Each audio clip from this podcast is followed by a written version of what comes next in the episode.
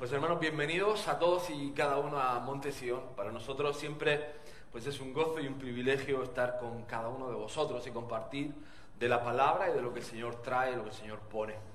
Fijaros que el mensaje de esta semana se llama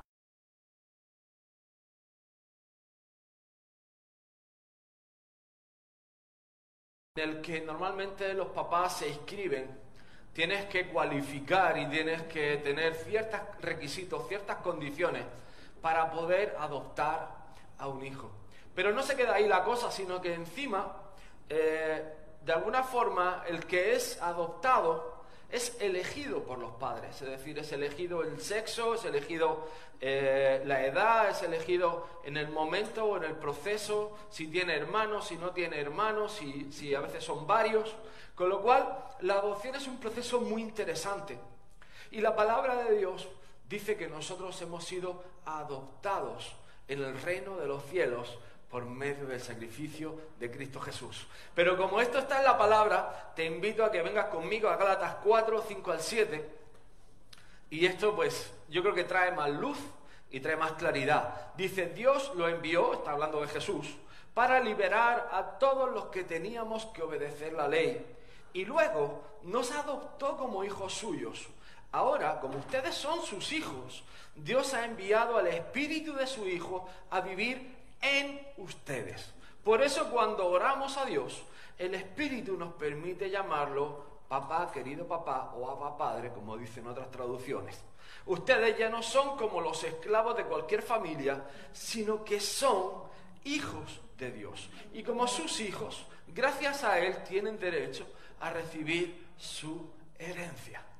Amén. Gloria al Señor. Mira, no es una adopción extranjera o foránea, sino que somos adoptados por Cristo Jesús como hijos suyos. Y eso es un motivo de gloria y de adoración al Señor, de agradecimiento, porque en cierto tiempo y en cierto momento nosotros estábamos eh, excluidos como pueblo, es decir, la nación escogida era la nación de Israel, y nosotros como gentiles estábamos fuera de ser el pueblo de Dios.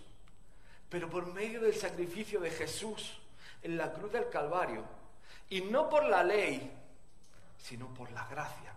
No por hacer algo o obedecer algo, sino porque simplemente hubo un proceso que fue la muerte de Cristo Jesús en la cruz de Calvario, que pagó el precio por ti y por mí, que rellenó todos los requisitos para que pudiéramos ser adoptados como hijos de Dios.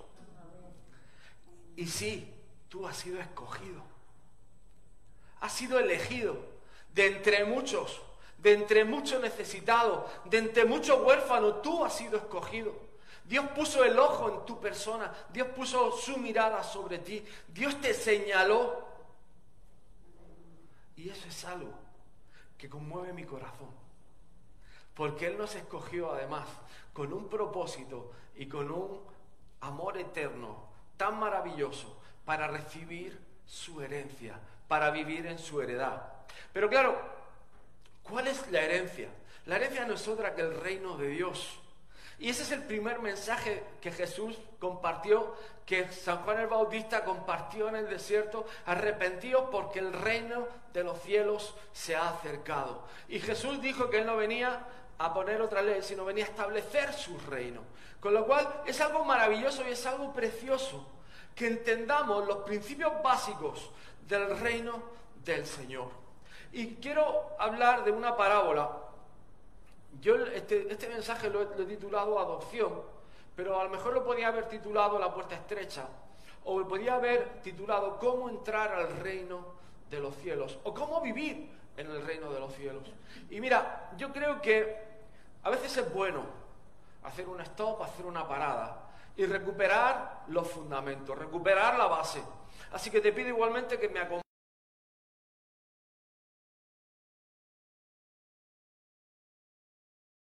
Más fácil para un camello pasar por el ojo de una aguja que para una persona rica entrar en el reino de, de Dios.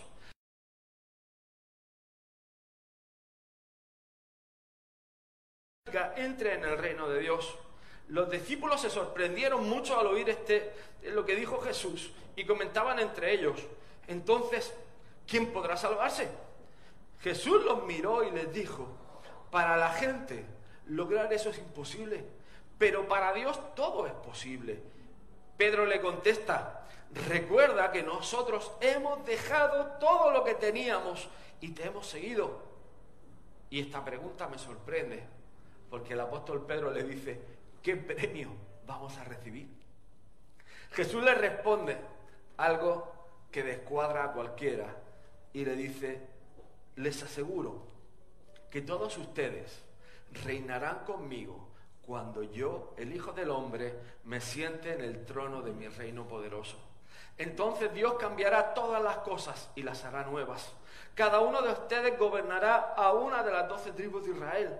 Y todos los que por seguirme hayan dejado a su esposa y a sus hijos, a sus hermanos o a sus hermanas, a su padre o a su madre, su casa o un terreno, recibirán cien veces más de lo que dejaron y tendrán además vida eterna.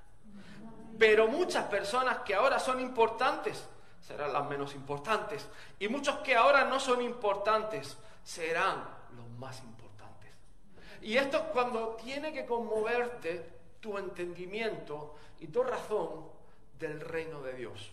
Porque el reino de Dios, cuando a veces leemos que un rico es muy difícil que entre en el reino de los cielos, menospreciamos quizá a la gente que pueda tener dinero, aunque el mismo Jesús está diciendo, no hay nada imposible para Dios. Porque lo importante no es lo que tienes o no es lo que das, sino es lo que dejas para seguir a Jesús. Es lo que tú entregas. Y realmente, mira, para, para poder entrar en el reino de los cielos, tienes que dejar cosas.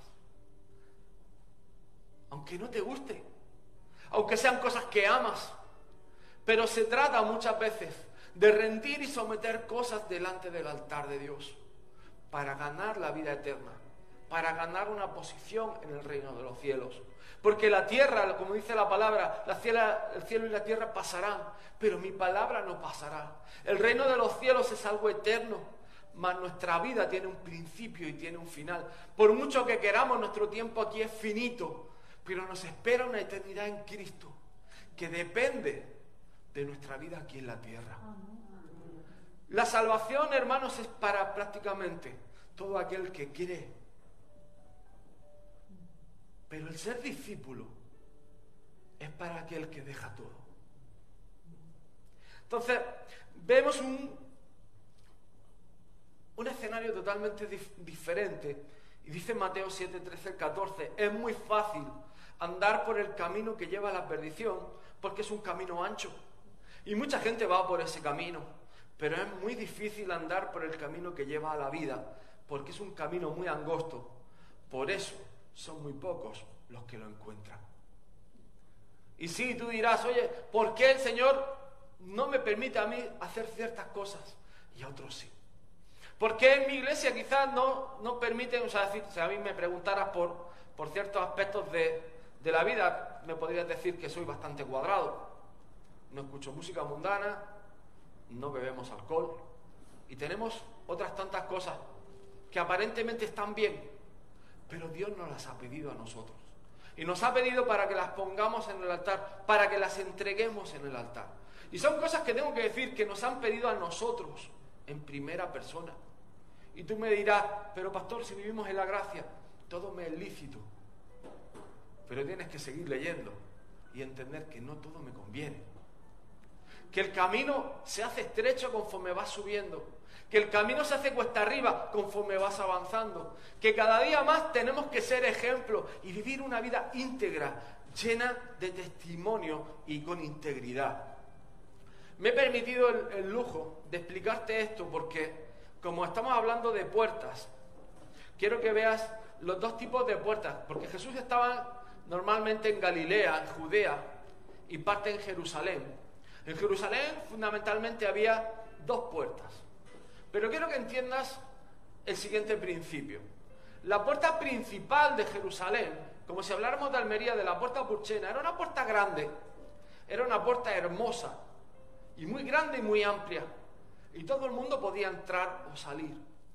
Pero eso no significa que fuera la única puerta de la ciudad o la única puerta del reino, porque luego había la puerta de las ovejas estaba la puerta del camino a Damasco, había la puerta de la ciudadela de David y había otras puertas que ya eran de inferior tamaño. Y esto tiene una explicación. Como estamos o como vivíamos en tiempos de guerra o en tiempos de, de posibles enfrentamientos, los rebaños, las mercancías, no entraban por la puerta principal, sino que entraban por la puerta pequeña, por la puerta angosta. ¿Por qué? Porque aseguraba que cuando había un gran tumulto, imaginaros las ovejas entrando, saliendo a, los corrales que estaban dentro de las murallas, si hubiera un ataque, la ciudad estaba expuesta. Por lo tanto, era más fácil defender una puerta pequeña que una puerta grande.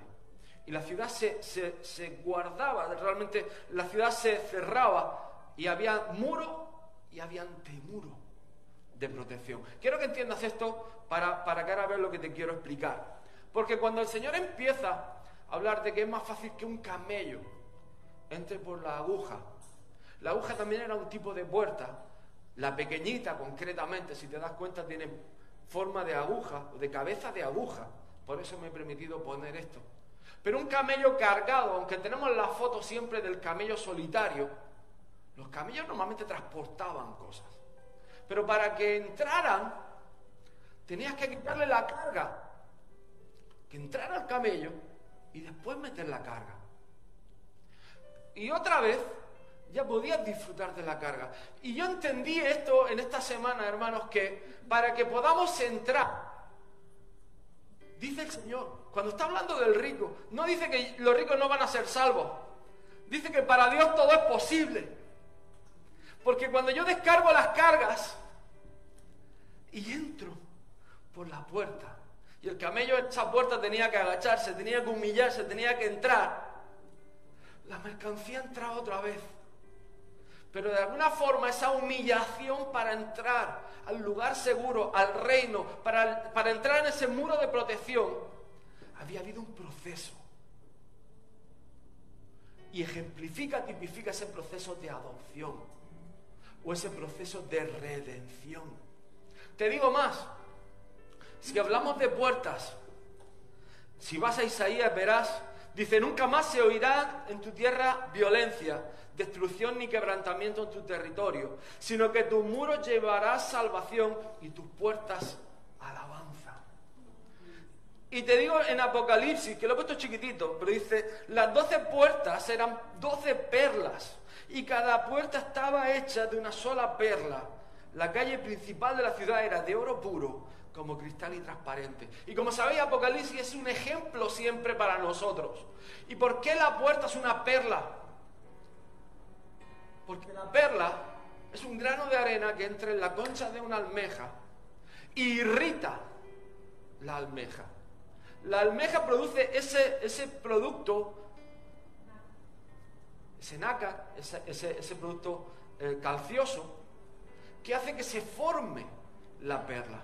Pero es el proceso, es la irritación, es el salir de tu zona de confort, es tener algo que constantemente te está obligando a producir ese fruto para que se produzca esa perla preciosa.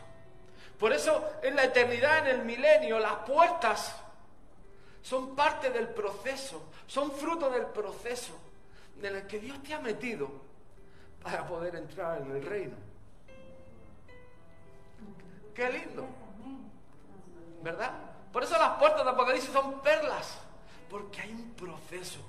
Un proceso que te saca de tu zona de confort, de tu seguridad y de tu fuerza. Por eso hay un proceso de humillación. Por eso Dios quiere trabajar el orgullo en nuestras vidas. Por eso Dios quiere quitarnos toda apariencia humana, mundana, para traer su apariencia. Amén. Y eso es algo maravilloso. Pero ¿qué es lo que ocurre? Mira, el mayor misterio de la humanidad son los procesos de paz o los periodos de paz. Porque en los periodos de paz aparentemente hemos, venimos de una victoria, venimos de, de vencer cosas y Dios nos bendice. Pero yo creo que a veces es más peligroso el periodo de paz que el periodo de guerra. Porque cuando entramos en guerra, uno está alerta, uno está preparado, uno está listo para la batalla, uno ora, uno ayuna, uno está bien jorobado y bien trabado y uno está clamando al Señor y uno está ayunando fuerte, firme. Pero en el proceso de la paz, uno se cree que lo ha hecho todo bien. Y uno se cree que ya no tiene que orar más. O que, no, o que puede dejar de orar. O que puede dejar de ayunar. O que puede dejar un poco, que lo haga otro. Yo ya peleé. Yo ya luché. Ahora le toca a otro. Pero precisamente es cuando entra una teoría dañina y peligrosa, que es la teoría de la prosperidad. Como Dios me ha bendecido y Dios concede los deseos de mi corazón, como Dios me ha dado la victoria, entro en el orgullo, la autocomplacencia, en el confort, en el descuido. Y esa es la doctrina que entra en la cabeza del rey y ese es el peligro que estamos batallando. Ese es el real conflicto que tenemos ahora. En nuestra sociedad, en nuestra vida y en nuestra familia. Perseguir nuestros sueños además es algo lícito. Tener anhelos, tener eh, deseos de cosas, es algo lícito y maravilloso. Soñar con una empresa grande, con un gran coche. Te hablo de mis sueños. Con una linda casa, con una finca. Soñar con, tener dinero en el banco. Soñar con, viajar, grandes viajes. Soñar con... Sí, o sea, te lo estoy diciendo en serio. O sea, te hablo de mis sueños. Soñar no tener que estar orando por el final de mes o por el principio de mes para cobrar. y perseguir sueños está bien. Está maravilloso. Dios pone sueños. Te digo más, el método de comunicación de parte de Dios para los últimos tiempos vas a ser en sueños y visiones. Lo dice la Biblia. Y el escuchar la voz de Dios. Esas tres maneras Dios va hablar a nuestros corazones. Por eso el Salmo 37, 4, 5 este es algo maravilloso. Dice, deleítate a sí mismo en Jehová y Él te concederá las peticiones de tu corazón. Encomienda a Jehová tu camino y confía en Él y Él hará. Y yo quiero, yo quiero que, que veas esto que te estoy diciendo. Porque es un principio de redención. Dios no te dice que no sueñes. Dios te dice que te deleites. ¿Cómo se llamaba la puerta? Los muros eran salvación y la puerta era alabanza. Pero cuando estamos persiguiendo un sueño, Estamos afanados en el sueño, en el trabajo, estamos persiguiéndolo y no tenemos tiempo. No me da tiempo a ir a la iglesia, no me da tiempo a congregarme, no me da tiempo a, asistir a las reuniones, no me da tiempo a ayunar, no me da tiempo a orar. Y dejo el deleite del Señor porque estoy persiguiendo mi sueño. ¿Es lícito perseguir mi sueño? Por supuesto. Pero ¿cuál es el principio? Debilitarme en el, en el Señor. Es decir, mi muro es la salvación. Y mi puerta es la alabanza.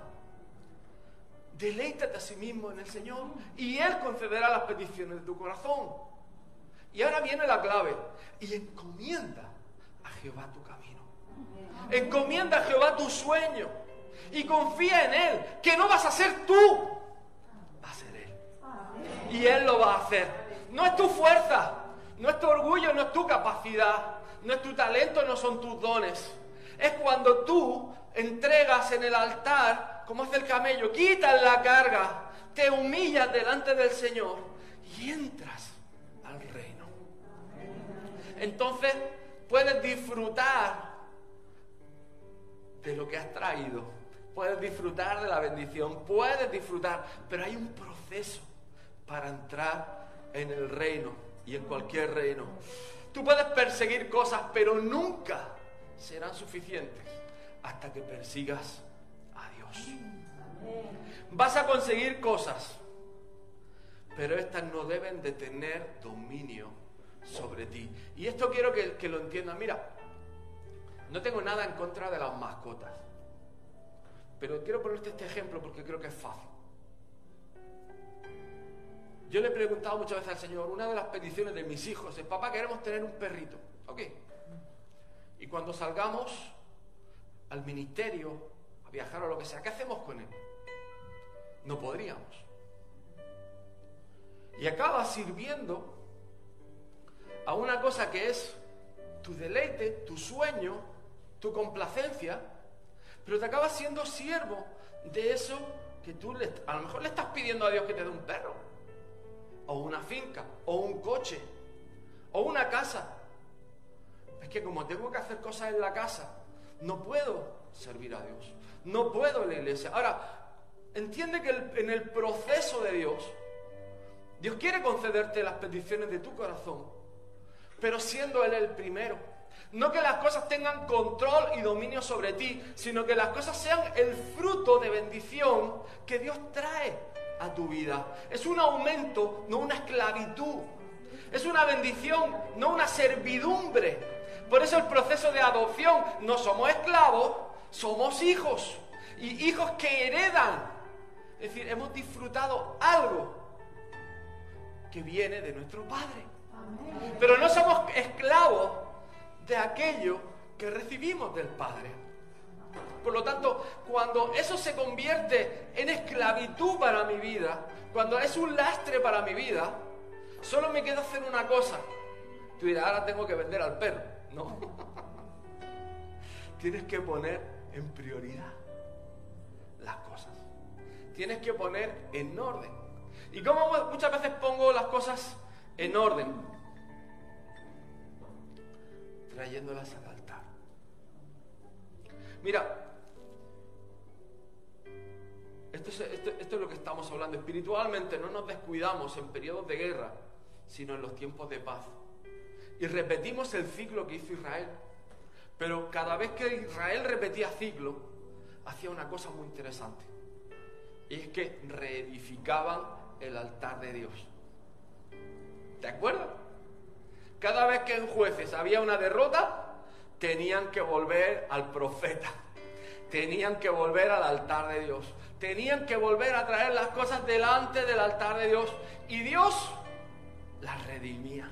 Dios los restituía, Dios los bendecía, Dios les hacía recuperar aquello que habían perdido, pero con el principio de restaurar el altar de Dios.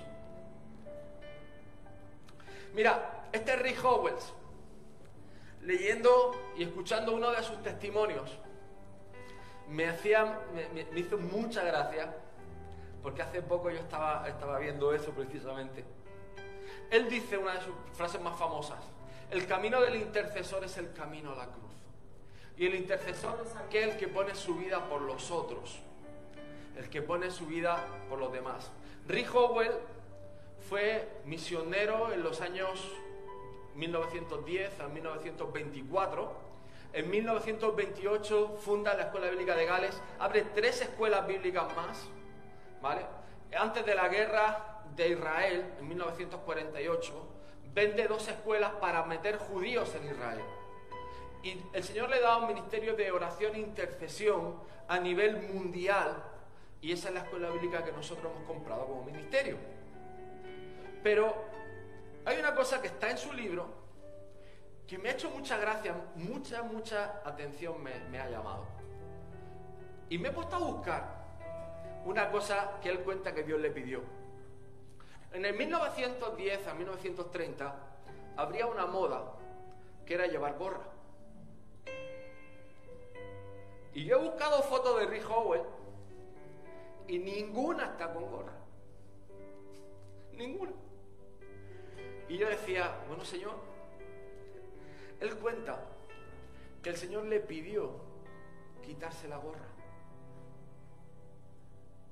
Era una humillación, era no ir a la moda, era estar fuera de los estándares de la moda del momento. Pero Dios se lo pidió. Yo quiero ser tu cobertura, yo quiero ser tu cabeza. Te quitas la gorra. Y puedes buscar todas las fotos que quieras. Está sin gorra. Y el estándar del momento era llevar una gorra. Y tú dirás, ¿y qué, señal hay en ponerse o quitarse una gorra? O en quitarse o ponerse una corbata. Hay iglesias que llevan la corbata, eres santo, te la quitas y pierdes la santidad. En el corazón. Ahí es donde está la diferencia. en si tú estás dispuesto a someter todo lo que Dios te pida en la cruz del Calvario. Por eso él, que era un hombre de oración, un hombre de intercesión, dice el camino de la intercesión, el camino del intercesor es el camino de la cruz.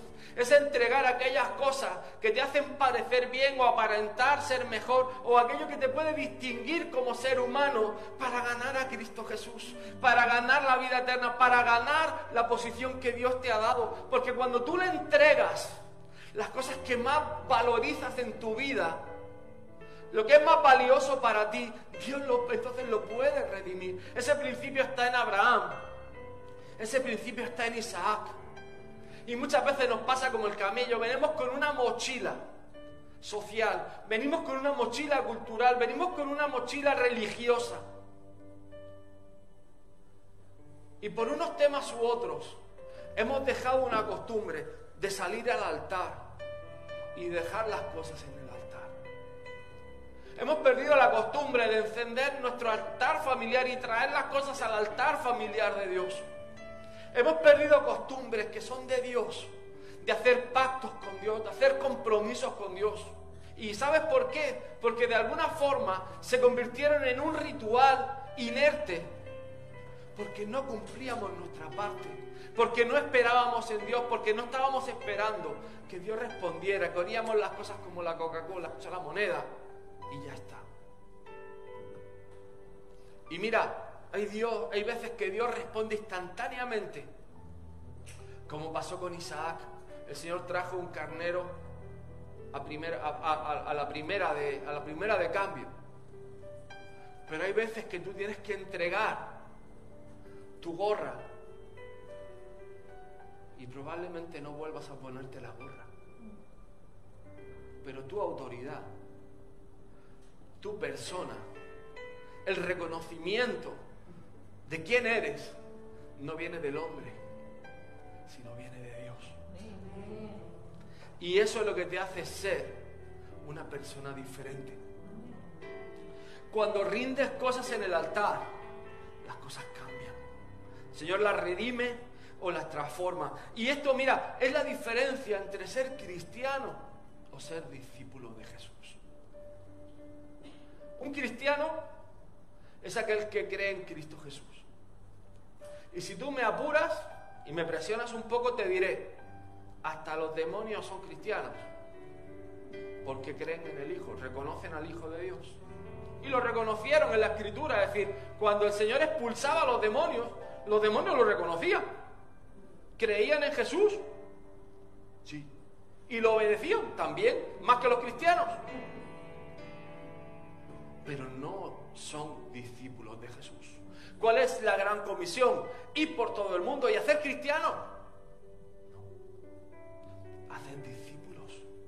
Pero ese principio de discipulado nos lo saltamos a la torera porque no queremos humillarnos, no queremos pasar por el proceso de la humillación, porque no nos gusta que un pastor o un líder o alguien nos diga cómo tenemos que hacer las cosas, porque nos gusta hacerlas a nuestra manera porque creemos que vamos a ofender o vamos a descalificar o no vamos a estar a la moda o vamos a salirnos de un patrón. A veces nuestro pueblo tiene más influencia en nosotros que, Dios mismo. Y me gusta el ejemplo de la gorra, porque era algo cultural. Hay una serie muy de moda en, Netflix, que son los Peaky Blinders esto, y los ve a todos con la gorra. Y me llamó la atención por eso, porque digo, hay que ver que es verdad, que era algo de moda, era algo social en Inglaterra. Y sin embargo ves este siervo de Dios sin una gorra, el antisocial. Y yo le preguntaría a muchos cristianos de hoy, ¿estás dispuesto a ser el antisocial? ¿Estás dispuesto a ser el raro? Ayer hablábamos con unos hermanos y hablaban del celo evangelístico que tenía su abuelo y era el raro, era el antisocial. Era el que te veía por la calle y te decía, tú vas a ir la palabra de Dios, te guste o no te guste, pero no vas a poder decir, a mí no me predicaron el Evangelio. Y ya hemos perdido esa generación de evangelistas. Y yo solo me aferro, hermanos, a, a, la palabra que Dios me ha dado, que vamos a recoger aquello que no hemos sembrado. Pero ha habido mucha siembra y ha habido mucha predicación, entre ellos hombres como este abuelo, o personas quizás como mi madre, y otros tantos que han vivido sembrando, sembrando, sembrando, que cada oportunidad que había de un té un café era para predicar la palabra de Dios, para compartir. Su anhelo era sentarse con alguien y compartir la palabra. Hagamos un devocional, hagamos la escritura, leamos un salmo juntos. Yo recuerdo, me ponía como, como, o sea, y a día de hoy me arrepiento, tengo que decirlo. Pero mi madre me agarraba, venga, Nenico, léeme la palabra. Venga, Nenico, léeme un salmico. Empezaba a leer un salmo y ella ya se lo sabía de memoria, te lo iba recitando conforme tú lo ibas leyendo. Y, yo de joven me preguntaba, digo, ¿para qué quieres que te lo leas si tú te lo sabes? Claro, el tema no es que se lo sabiera ella, es que me lo supiera yo. Pero hemos perdido ese fuego de compartir la palabra de Dios. Hay que poner el fundamento, hay que hacer discípulos, no cristianos, no creyentes. El Evangelio trae división, trae división. Y a veces nos asustamos, estamos compartiendo con alguien, no queremos ofenderlo. Es que si le digo esto se va, pero necesita oír la verdad, necesita escuchar que está mal, necesita ser confrontado. Da igual a quien ofendas. Da igual lo raro que seas con o sin gorra. ¿Quién eres para Dios? ¿Quién te reconoce Dios para ti? Por eso dice, y cualquiera que haya dejado casas, fíjate lo que dice, casas, o hermanos, o hermanas, o padre, o madre, o mujer, o hijo, o tierras, por mi nombre recibirá cien veces más y heredará la vida eterna. Wow. Mira, este es el último párrafo que quiero leerte y te dejo bendición de Dios. Dice, el ladrón no viene sino para hurtar, matar y destruir. Este es Satanás. Ahora dice el Señor, yo he venido para que tengan vida y para que la tengan en abundancia. Yo soy la puerta. El que por mí entrare será salvo y entrará y saldrá y hallará pastos. Yo soy el buen pastor. El buen pastor da su vida por las ovejas. Más, más el asalariado y que no es el pastor, de quien no son propias las ovejas, ve venir al lobo y deja las ovejas y huye. Y el lobo arrebata las ovejas y las dispersa. Así que el asalariado huye porque es asalariado y no le importan las ovejas. Yo soy el buen pastor, yo conozco mis ovejas y las mías me conocen. También tengo otras ovejas que no son de este redil, aquellas también debo traer y oirán mi voz y habrá un rebaño y un pastor. Así como el, Padre me conoce y yo conozco al Padre y pongo mi vida por las ovejas, por eso me ama el Padre, porque yo pongo mi vida para volverla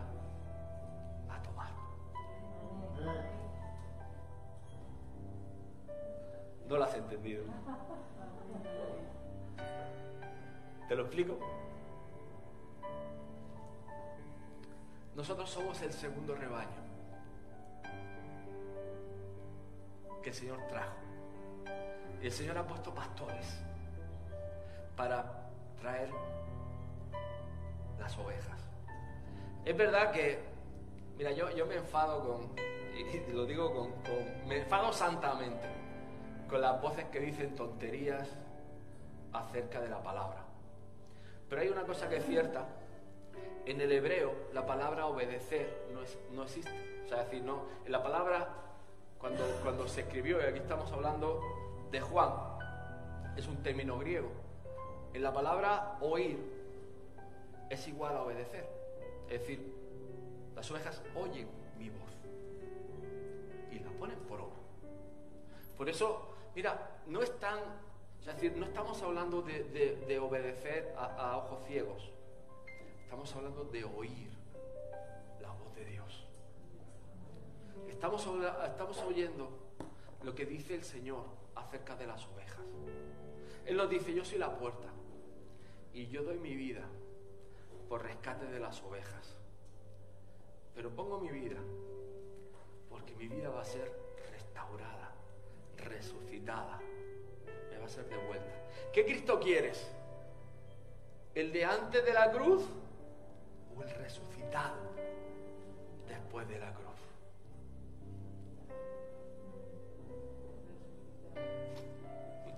Atención al cuento. ¿Qué Cristo eliges? ¿El de antes o el de después? ¿Quién? El de después.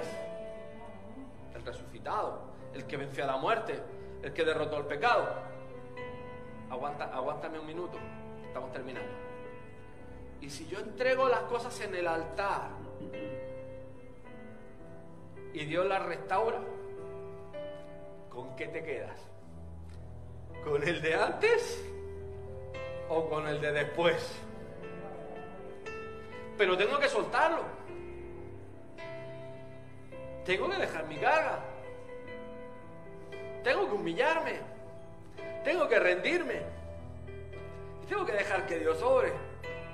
¿Qué va a pasar después?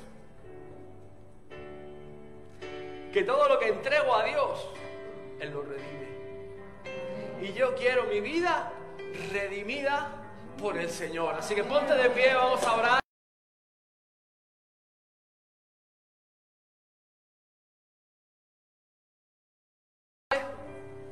Nos ponemos delante.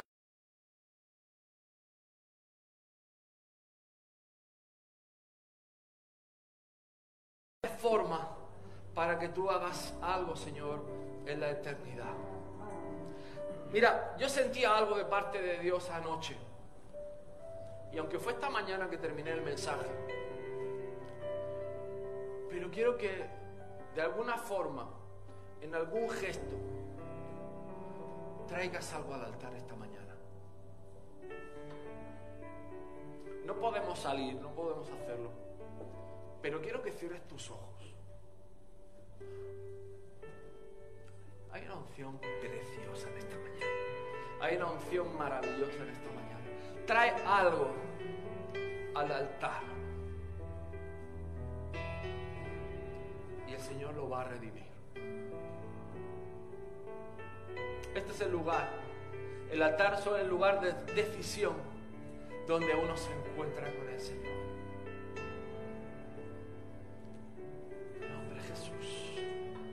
Que estamos, Señor, como pueblo, nos presentamos delante de ti. Humillados, Señor, y rendidos delante de tu presencia, Padre. Para entregarte, Señor Padre, nuestra vida en sacrificio vivo y adoración a ti.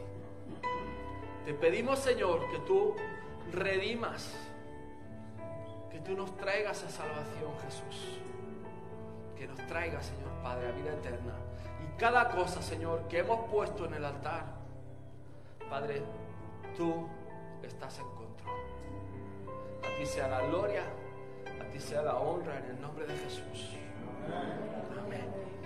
Amén. Que el Señor os bendiga.